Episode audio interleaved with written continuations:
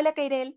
Hola, Camila, ¿cómo estás? Estoy bien, pero un poco preocupada porque estos últimos días he estado escuchando noticias muy desagradables acerca de la desigualdad de género. Así es, es una problemática que abarca todo el mundo y más aún ahora en nuestro país, Perú.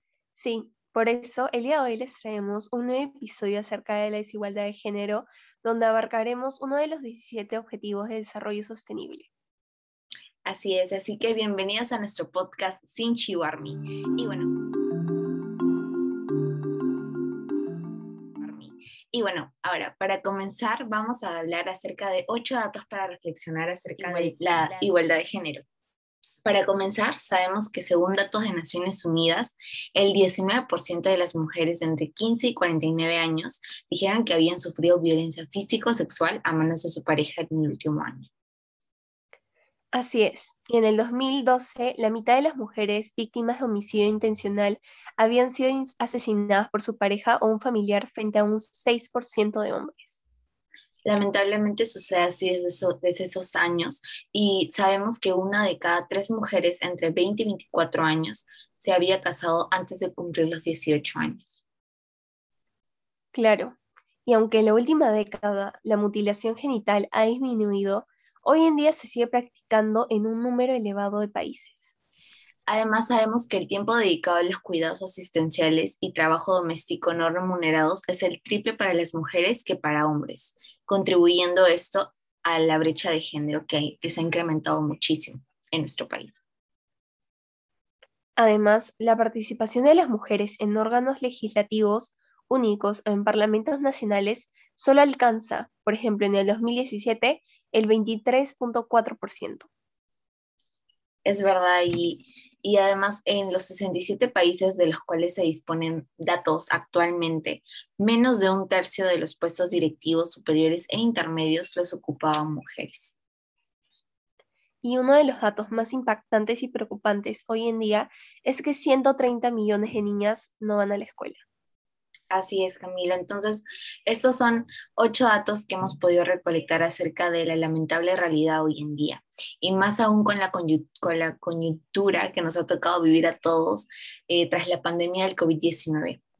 Es así que de ello nos gustaría invitarlos a profundizar un poco más con nosotras. Así que, Cami, ¿qué más nos puedes decir al respecto?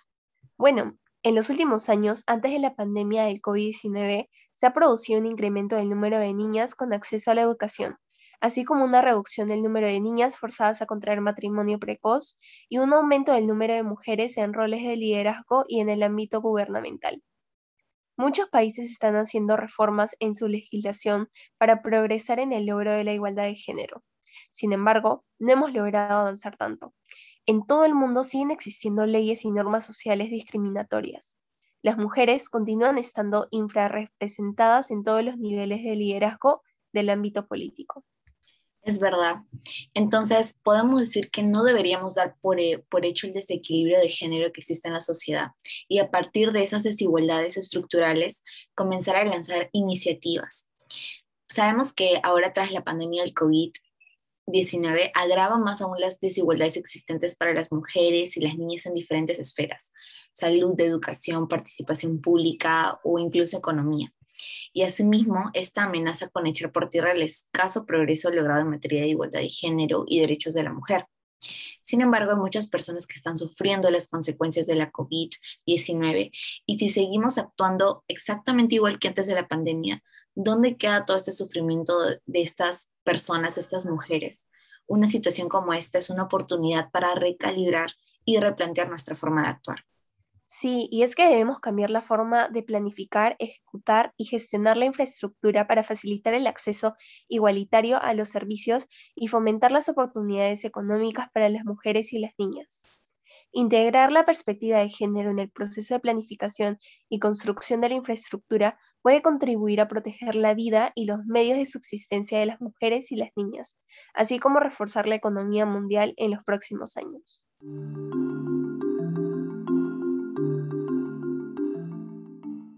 Y bueno, ahora hablando del campo político, en los últimos años se ha presenciado una mayor actividad de la mujer en la política. Sin embargo, no todos estos casos son positivos. De hecho, en las últimas elecciones generales en Perú, el 52% de las candidatas sufrieron acoso político y otras 30% fueron víctimas de agresiones y amenazas. Toda mujer que ha participado en la política, desde autoridades, regidoras, gobernadoras o dirigentes de organizaciones gubernamentales o comunidades indígenas, ha tenido que enfrentarse al acoso político. Desde comentarios cuestionando su capacidad como autoridad hasta la costumbre frecuente de mandarlas a sus casas a cocinar y ocuparse de las labores domésticas. Así es, Camila. Y bueno, para comentarles un caso concreto, es el caso de Diana González, que es una congresista por Arequipa y que recientemente eh, fue electa de la bancada de Avanza País.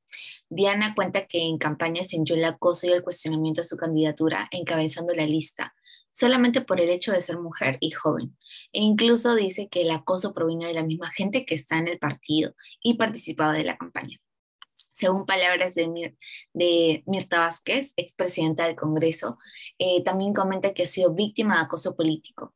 Yo creo que parte de la resistencia de verme ahí en el Parlamento era el tema de ser mujer y tomar decisiones.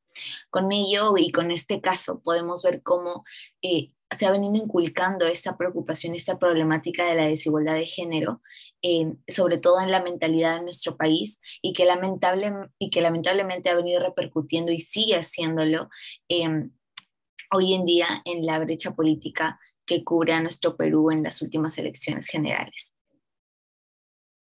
Y bueno, culminando el capítulo del día de hoy, cuando perpetuamos los estereotipos de género y no reflexionamos sobre los comportamientos que pueden ser dañinos, corremos el riesgo de crear comunidades que no son seguras.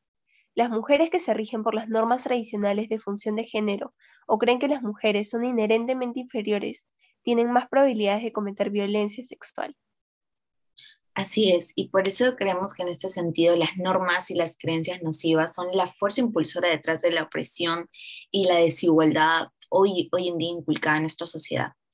De manera que em, las expectativas culturales de lo que significa ser hombre y ser mujer ejercen influencia en todos los aspectos de nuestro comportamiento cotidiano e inclusive quien se hace cargo de la mayor parte del trabajo doméstico, que, bueno, en este caso se vendrían a ser las mujeres, como muchos creen. Pero, sin embargo, tenemos una buena noticia y es que todos podemos trabajar para cambiar las normas y crear una sociedad más segura y equitativa.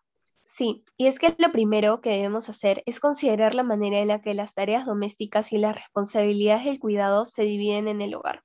Si su pareja, un integrante de la familia u otro miembro del hogar le dice que se siente abrumado, tómese el tiempo para realizar algunas cosas de las tareas que esa persona realiza.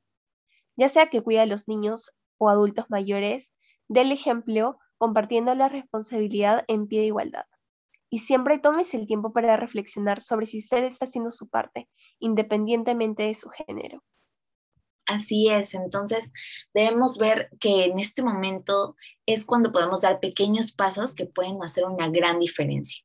Entonces no podemos permitirnos ignorar la cuestión de la desigualdad de género podemos y tenemos la capacidad de, modelar la igualdad de género en el hogar y enfrentarnos a los estereotipos de niños en nuestra vida cotidiana y allanar el camino para una sociedad en que las mujeres sean iguales en el hogar, en el trabajo, en sus comunidades, en sus localidades y trabajar por un mundo libre de violencia sexual y eh, de esta brecha de desigualdad de género sobre todo. La igualdad de género no es solo un derecho humano fundamental, sino un requisito para acelerar el bienestar social y el desarrollo económico de la región. Lograr la participación plena de la mujer en las diferentes esferas políticas, sociales y laborales debe ser una prioridad en la agenda de la política pública y una responsabilidad de los hombres y mujeres del Perú. Es verdad, Cami.